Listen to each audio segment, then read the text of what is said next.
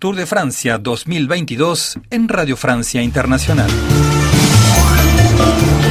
Bienvenidos todos al gran espectáculo con mayúsculas del Tour de Francia. Habrá que apuntar esta fecha, 13 de julio de 2022, donde se generó una de las etapas más emocionantes que se recuerden en el Tour de Francia y que vamos a resumir a continuación. A esta hora es noticia el nombre de Jonas Vingegaard, el ciclista danés del equipo Jumbo, fue el ganador en la meta ubicada en el puerto de Granón, luego de deshacerse con gran autoridad del que parecía el hombre indiscutible en esta gran bucle, el esloveno Tadej Pogachar, que en una jornada donde recibió constantes ataques acabó fundiéndose en los últimos kilómetros para ceder el maillot amarillo a manos del ciclista de la escuadra Jumbo. Pogachar no solo perdía el maillot amarillo, sino que caía a la tercera posición de la general por detrás del francés Romain Bardet a 2 minutos 22 segundos de Vingegaard, mientras que la buena noticia para el ciclismo latino fue la recompensa a la gran actuación del colombiano Nairo Quintana que tras llegar segundo a meta se coloca quinto en la general a tan solo 11 segundos del segundo puesto provisional. En este momento vi que podía aprovechar una situación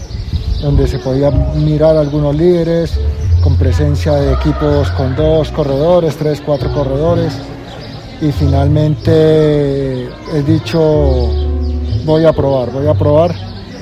Eh, mi compañero estaba adelante que se jugaba la victoria de etapa, pero finalmente la carrera estaba muy lanzada y, bueno, eh, cogí mi ritmo, cogí mi ritmo y, sabía que, que Vinegar y mismo Pogachar pues estaban mucho más fuertes. He tomado mi ritmo y finalmente pues hemos Hemos ganado segundos y en algunos corredores algunos minutos interesantes en cara a la clasificación general. Viva la emoción del ciclismo en RFI Tour de Francia 2022.